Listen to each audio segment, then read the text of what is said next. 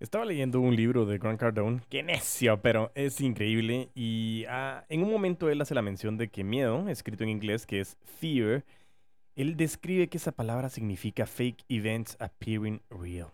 Y la traducción al español significa que son eventos falsos que aparentan ser reales. Bienvenidos al episodio 050 de Crece o Muere, el podcast en el cual estaré hablando con relación al miedo, o mejor dicho, al temor, ¿sí? A ese miedo inventado que nos surge cuando estamos vendiendo y que a veces hasta no nos deja movernos porque nos da pena. Si quieres saber cómo podemos afrontarlo, pues quédate y crece. Hola a todos y todas, bienvenidos a Crece o Muere, el espacio que se ha dedicado a recopilar experiencias, errores, conocimientos y situaciones reales de un apasionado vendedor. Y como dice William Burroughs, cuando uno deja de crecer, empieza a morir. Mi nombre es Diego Enríquez Beltranena y me considero un puto amo de las ventas. ¿Qué episodio más impresionante que tenemos el día de hoy? Estaremos hablando de lo que es ese miedo o ese temor inventado, que es una de las grandes diferencias que hemos hablado en el transcurso de los distintos episodios. Como se los he dicho, realmente vender es fácil, pero el proceso de ventas relacionales, que sea esa rueda que no para de girar, tiene ciertos factores que tenemos que tener en consideración. Más aún que me estaba dando cuenta en los entrenamientos que hemos estado dando con los clientes y aliados estratégicos que han confiado en el puto amo de las ventas, en Crece o Muere y en Afan Consulting, em, me he dado cuenta que muchísimas veces tenemos un ejercicio que yo te quiero regalar. Y ese es lo que yo quiero que compartamos el día de hoy. Cuando queremos trabajar resiliencia, cuando queremos enfrentar esas situaciones que a veces nos paralizan y que nos da penita, eh, hay un ejercicio de ciertos intercambios. Yo quiero que tú te pongas la meta de realizar al menos cuatro intercambios. ¿Cómo funciona el ejercicio? Lo que tienes que hacer es conseguir, no sé, un lapicero, unos audífonos, un estuche de celular, lo que tú quieras, algo que tú quieras intercambiar. Tú tienes que llegar y buscar a una persona que no conoces y poderle trasladar realmente el decirle, tienes derecho a decir que estás en un ejercicio en ventas, que escuchaste en Crece o Muere este ejercicio y que tú quieres mejorar tu proceso de resiliencia y tu capacidad de poder enfrentarte a situaciones nuevas. Entonces, que quieres intercambiar ese artículo, por ejemplo, digamos que estás con un lapicero y quieres intercambiar ese artículo con algo que esa persona tiene. En ese momento la persona puede ser que te vea con cara de así como que, em, ¿qué está pasando? Pero el fin principal es poder continuar y lograr hacer la transición en el sentido de generar ese intercambio. Que la persona eh, recibiendo ese lapicero te pueda dar eh, unos audífonos, un estuche de teléfono, un, lo que quieras.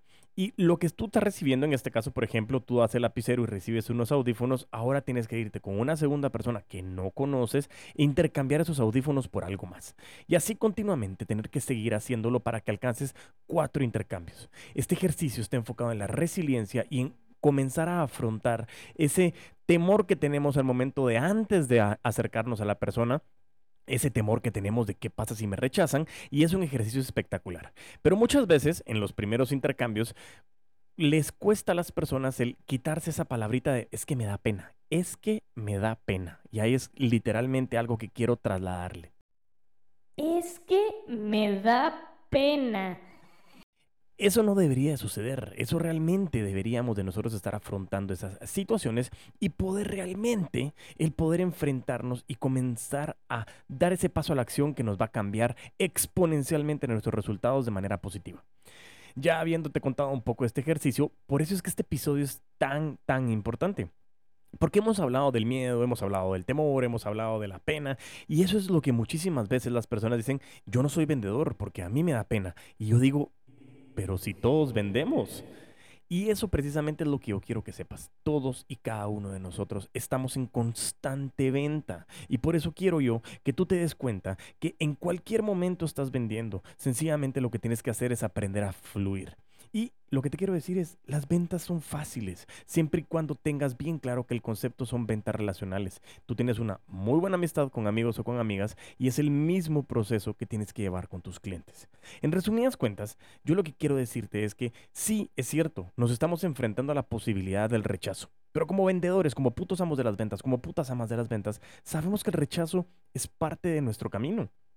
Y cada vez que nos rechazan, nosotros aprendemos. Y aprendemos para que la próxima vez ese rechazo sea una aceptación y poder generar un intercambio de valor entre mi producto o servicio y lo que estoy esperando de parte del cliente para conmigo. Así que bueno, sin más, quiero que realmente nos vayamos a conocer un poquito más de lo que nos puede afectar a nosotros el tener esta parálisis mental de tenerle miedo o temor a las situaciones de dar el primer paso. Y realmente ese temor al fracaso se puede apoderar de ti y puede ser un gran obstáculo que te puede impedir avanzar. Y en el peor de los casos, te lo prometo que hasta te puede llegar a inmovilizar. En ese momento que dices, es que me da pena. Y no haces lo que tienes que hacer y te frena todo tu proyecto.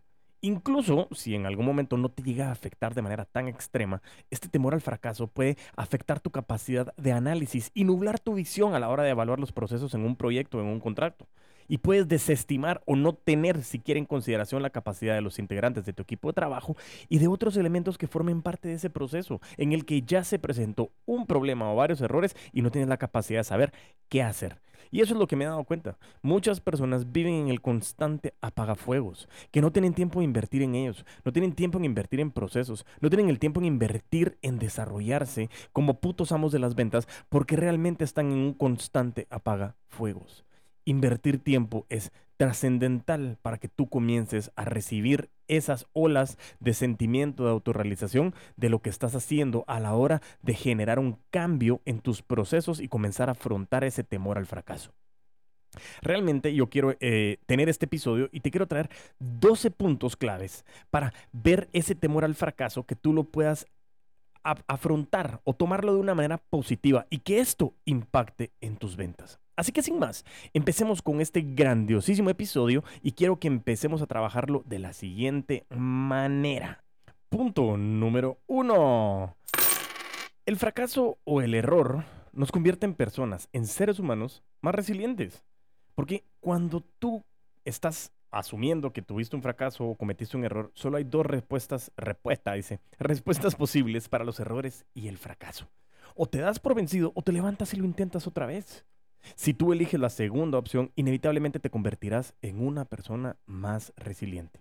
Porque levantarte después de una derrota te da confianza y a la vez que vuelvas a equivocarte o fracasar, eso va a suceder, dalo por hecho, recordarás esta ocasión y pensarás, si yo superé esta situación, también puedo superar la que tengo enfrente. Más que verte a ti mismo como la falla o el fracaso, mírate como una persona que se niega a dejar que las malas experiencias o fallas te detengan. Tienes que verte como alguien que continuamente experimenta hasta alcanzar sus metas y objetivos. Y aquí tengo dos menciones muy importantes. La primera es, no dejes, no dejes que el ser resiliente te convierte en una persona necia, porque el hecho de que tú hayas cometido un error o que creas que has fracasado en algo no significa que no puedas hacer algún tuning o hacer ajustes para poder continuar en alguna dirección que ya has comenzado pero que no quieras terminar. A como de lugar, aún ya sí sepas de que no es el camino correcto. Y segundo, también quiero que te des cuenta que aunque nosotros nos caigamos nueve veces, nos vamos a levantar diez, ¿de acuerdo? Pero cada vez que nos levantemos, nos tenemos que levantar de una manera muchísimo más sabia. Y eso lo veremos más adelante en los siguientes puntos. Punto número dos. Tenemos que tomar en cuenta que el fracaso o el error es el principio y no es el final. Nosotros solemos pensar que en el error o en ese fracaso es el final de una oportunidad. Es decir, no logramos cerrar esa venta con un cliente y contratan a nuestra competencia. Así que cerramos el asunto, el asunto, cerramos el asunto, damos por perdido ese prospecto y seguimos adelante. Chao, bye. Realmente este es uno de los errores más grandes que tenemos en el proceso de ventas relacionales. Tú no puedes creer que porque no cerraste a un prospecto en una determinada ocasión, tú no puedes conseguir una nueva oportunidad para poder cerrarlo más adelante. E imagínate, ¿qué crees que es lo que piensa un prospecto a la hora de que no lo lograste cerrar, pero aún así le estás dando un follow-up, le estás dando seguimiento para saber cómo le está yendo, con su proveedor que eligió, cuáles son sus aciertos, cuáles son sus dolores y saber de que tú estás ahí para esa persona. Y esa persona dirá, wow, esto realmente es un proceso relacional, porque aún ya si no lo contraté, sigue invirtiendo tiempo en mí. Así que yo te quiero decir que si no cumpliste con el cierre de algún prospecto, una estrategia trascendental que debes de hacer es darle seguimiento para que cuando esa persona se dé cuenta de que tiene que cambiar de proveedor, estarás tú en el top of mind porque le diste el seguimiento respectivo. Punto número 3. El fracaso o el error es una prueba de que te arriesgaste. Eso lo hemos hablado en muchísimos episodios y reitero lo que Alan Tavera nos dice, siéntete cómodo con el riesgo. Si tú nunca intentas cosas nuevas, nunca te vas a equivocar. Fallar demuestra que eres ambicioso. Vas a poder evitar eh, de verdad tomar el teléfono y llamarle a un socio potencial. Pero si también no haces eso, estás dejando pasar oportunidad de muchísimas ventas. Yo lo que quiero es que te sientas orgulloso de que te equivocaste. No desde el punto de vista eh, consciente, porque nadie dice, ¡Woohoo! Me equivoqué. Pero realmente los errores son excelentes oportunidades para decirte a ti que lo estás intentando, que estás dando ese paso. Porque como dice una frase muy conocida es, muchos nunca fracasan porque nunca lo intentan. Y realmente el intentarlo te pone en riesgo de ser rechazado, pero también te pone en riesgo de ser una persona muy acertada ya necesito que hoy por hoy te observes, que observes tus actitudes y que te asegures de no repetir errores, porque eso es valiente, realmente es enfocarte en esa observación y determinar de que puede ser que me tropiece con otra piedra, pero lo que no quiero es que te tropieces con la misma piedra. Punto número 4. El fracaso o error es una situación que te ayuda a ganar conocimiento y experiencia. El ser un vendedor exitoso, el ser un verdadero puto amo de las ventas y que siempre estés completamente acertando, te da una confianza excesiva. Y eso puede afectar tu capacidad de evaluar riesgos y como resultado puedes llegar a tomar decisiones poco adecuadas. Recomendación el libro de Jim, Collins de How the Mighty Fall, en el que logra determinar varios pasos y uno de los pasos es que cuando está sumamente orgulloso a una empresa que no analiza el por qué le está yendo bien, comienza a hacer ese mismo orgullo el paso siguiente a su decadencia. ¿Por qué? Porque realmente en ese momento en que tú estás dominando un momento, por ejemplo, tienes tu empresa y tu empresa, está dominando tu área en los últimos 12 meses. Debido a eso, tú tomas la decisión de concentrar toda tu energía en una nueva oportunidad de negocio con un cliente que va a necesitar hasta 10 veces más el tiempo que le dedicas a un cliente normal. Y crees que eres capaz de realizar el negocio, está bien, eres ambicioso, te está yendo bien, y aún así la persona que está a cargo de la parte operativa te dice, ojo, tienes que tener cuidado porque esta, este cliente necesita muchísimo más tiempo de lo que le invertimos a cada uno de nuestros clientes. Y en ese sentido, lo que estás haciendo es que puedes comenzar a perder tu desempeño actual y comienzas a ignorar a tus clientes que han confiado en ti. Aún y así, no vas a tener la capacidad de atender a este cliente porque necesitas el tiempo de 10 clientes y estás descuidando a los que ya tienes. Por eso mismo, el ser 100% acertado también necesita una observación para determinar qué estás haciendo bien y sobre todo ser consciente de que somos, nosotros no somos infalibles, mejor dicho, somos seres humanos y nos podemos equivocar. Aunque tengas una excelente streak positiva, nos vamos a topar con algún fracaso, algún error, alguna falla, alguna caída y tenemos que tener la capacidad de voltear a ver y sobre todo de tener la capacidad de atender siempre a nuestros clientes para que este concepto de ventas relacionales se mantenga acertado. Punto número 5. El fracaso o error mejora tu capacidad de análisis, de anticipación y de deducción. Los vendedores, nosotros confiamos muchísimo en esas corazonadas, esa, intuición, que es buenísimo, ¿sí? Pero también quiero que pienses que en la cantidad de veces que has asumido algo en la semana. Desde que tú dices, bueno, este cliente no es serio, no es, serio, perdón. Eh, el presupuesto de este cliente parece ser muy elevado. Em, el negocio con estos clientes está prácticamente cerrado. Ese es un error que no tenemos que cometer porque asumir que un cliente ya está cerrado y no está facturado y el dinero en nuestra cuenta es grave. Por eso mismo, lo que te estoy diciendo es, no podemos generar presupuestos, asumir de que esto está sucediendo o estemos analizando de qué es lo que está pasando con esos clientes. Las, el, el que nosotros estemos asumiendo realmente a veces nos puede tomar o nos puede hacer tomar decisiones un poquito más rápidas y poco eficientes. Sin embargo, si tú estás en constante análisis de lo que son tus buyer personas, esos arquetipos de cliente o avatares, como lo hemos hablado en los episodios anteriores, tú estás en constante análisis de la data con esa inteligencia de negocio, el business intelligence que hemos hablado en episodios anteriores, a ti sí te va a dar con fundamento posibilidades de tomar decisiones rápidas y eficientemente ya que estás analizando, estás anticipando y estás deduciendo que realmente puedes tomar decisiones porque ya estás entendiendo el comportamiento de cierto tipo de clientes. Por eso, es tan importante que tú tengas la capacidad de analizar toda tu información para que cada error, cada fracaso nos dé mucha información de cómo podemos actuar ante la siguiente situación que nos pueda tocar o sobre todo que nos pueda caer en el mismo tipo de cliente y que nosotros sepamos que no nos vamos a equivocar. Por eso, esa capacidad de análisis, anticipación y deducción es trascendental para la toma de decisiones. Punto número 6.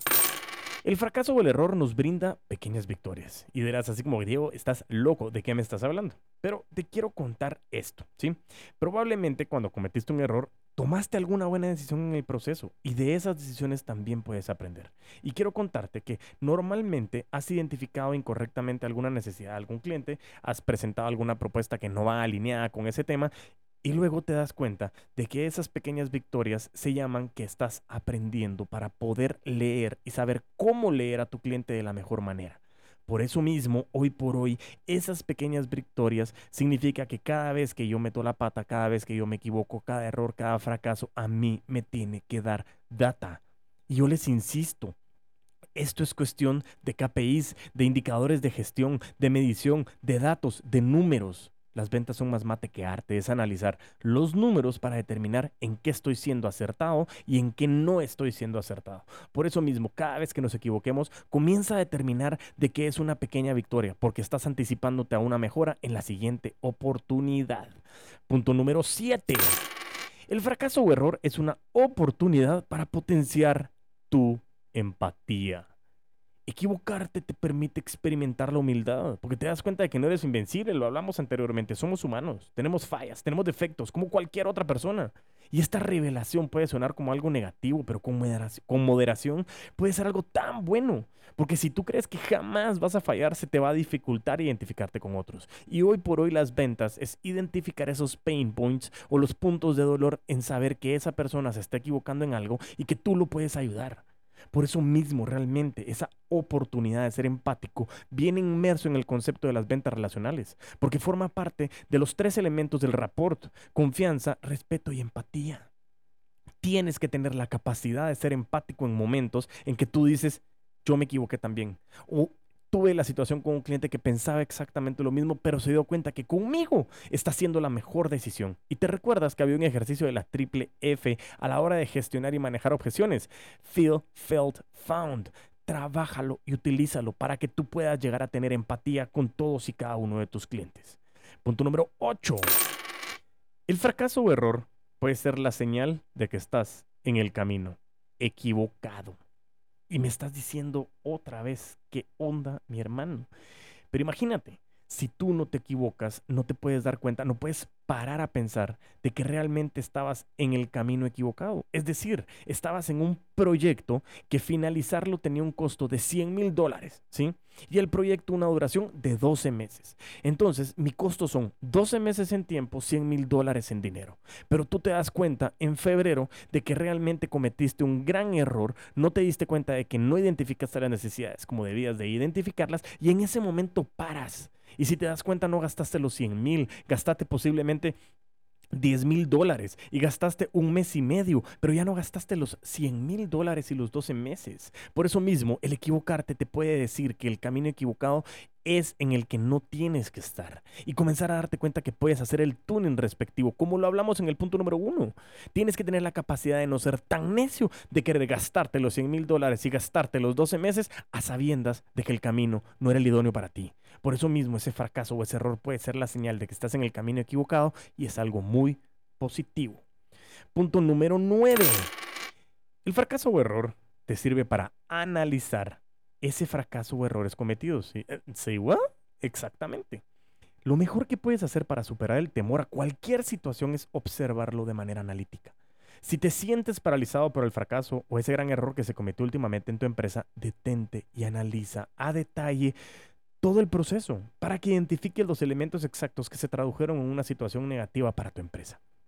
Aquí me recuerda el momento de que cuando tú eras niño o niña, en ese momento en el que estabas en alguna casa ajena, eh, todo estaba muy oscuro y comenzabas a escuchar sonidos y ruidos y estabas paralizado, paralizada del miedo y no sabías qué era, pero en el momento en que te das cuenta que el ruido lo estaba generando algo que tú conoces, se te quita el miedo, porque estás analizando de dónde venía el sonido. ¿Qué es lo que estaba sucediendo? ¿Cómo afrontas esa situación? Y eso es lo que te quiero decir. En esta analogía es, si sabes que cometiste un error, te da miedo volver a cometerlo, comienza a analizar qué fue lo que pasó, en qué momento fue que te equivocaste, en qué momento fue que tomaste la decisión que no era la acertada y así podrás comenzar a mejorar, comenzar a analizar y que sé que que se te quite ese temor, ese temor de volver a intentarlo, porque tenemos que seguir intentándolo, porque como lo dijimos en puntos anteriores, muchísimos nunca fracasan porque no lo intentan, y eso es muy importante, aprender de cada uno de esos fracases, fracases, dice, fracasos o errores. Punto número 10. El fracaso o el error nos mejora las estrategias de negociación actuales. Para poder superar ese temor tienes que mirar en los errores cometidos, como el punto número anterior, el 9. Aceptarlos y tomarlos como una oportunidad para planificar e implementar medidas de compensación. No solo es saber en qué me equivoqué, qué fue lo que pasó, qué decisión tomé, sino también comenzar a determinar cómo puedo hacer modificación en mis estrategias para que las próximas decisiones sean las adecuadas. Y es lo que te decía, no tenemos por qué realmente estar tropezándonos en la misma piedra. Sí, nos vamos a tropezar en distintas piedras, pero no necesariamente en la misma. Por eso tú tienes que aplicar este conocimiento, este aprendizaje, para que tú puedas mejorar estrategias de negociación con próximos clientes, con próximas ventas, con próximos procesos, para que tú seas una persona que está en constante crecimiento. Por eso es, escucha, crece o muere el podcast, el cual te genera valor. Eso, muy bien, buenísimo. Aquí estoy utilizando soniditos porque invertí buen dinero en una mixer y la quiero utilizar. Entonces eso suena así como que, y además te mantengo la atención. Así que continuemos con el siguiente punto, punto número 11. El fracaso o el error nos ayuda a pensar en una multiplicidad de escenarios. Si sientes que el temor o el fracaso te consume, puedes probar o en, comenzar a analizar qué varios escenarios posibles podrían haber después de esa experiencia de derrota o llena de muchos errores. Es muy válido que tú pienses incluso en los escenarios más absurdos e irrealizables. Y eso me lo ha enseñado también la parte del derecho. Como abogados tienes que pensar siempre en el peor escenario. Porque ese peor escenario, por más de que no quieres, por, por, más de que hay una probabilidad altísima de que jamás suceda, tienes que saber que es una posibilidad. Pero también en el mejor escenario. ¿Qué sucedería si todo sale como quieres? y comenzar a determinar esos, esos escenarios que por tomar decisiones, por correr, no lo hiciste anteriormente. ¿Cómo puedes hacer para que estos escenarios realmente tengas todas las probabilidades y no solo el pesimista, el realista y el optimista, sino que realmente tengas la posibilidad de ver todos y cada uno de los escenarios para que estés siempre anticipándote a qué podría suceder.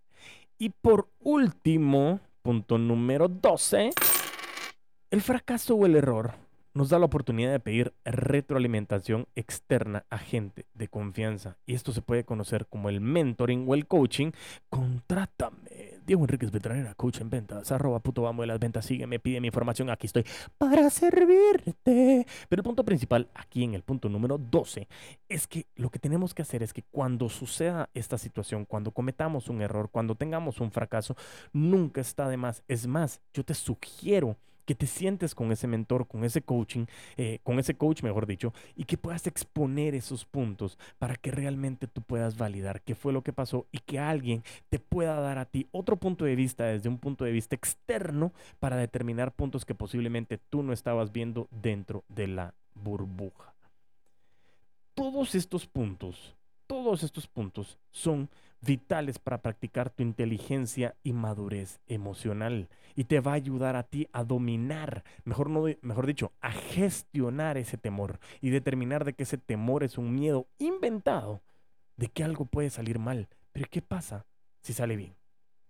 Recapitulemos los puntos que vimos de la siguiente manera. Punto número uno, el fracaso o error te convierte en persona o un ser humano mucho más resiliente. Punto número dos, el fracaso o el error es el principio, no es el final.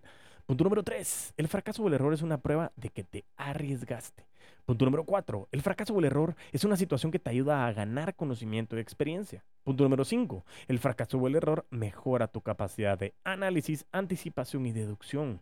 Punto número 6, el fracaso o error nos brinda pequeñas victorias. Punto número 7, el fracaso o error es una oportunidad de potenciar tu empatía, rapport.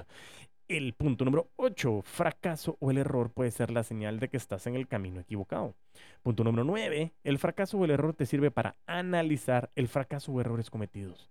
Punto número 10. El fracaso o el error nos mejora las estrategias de negociaciones actuales. Punto número 11. El fracaso o el error nos ayuda a pensar en la multiplicidad de escenarios.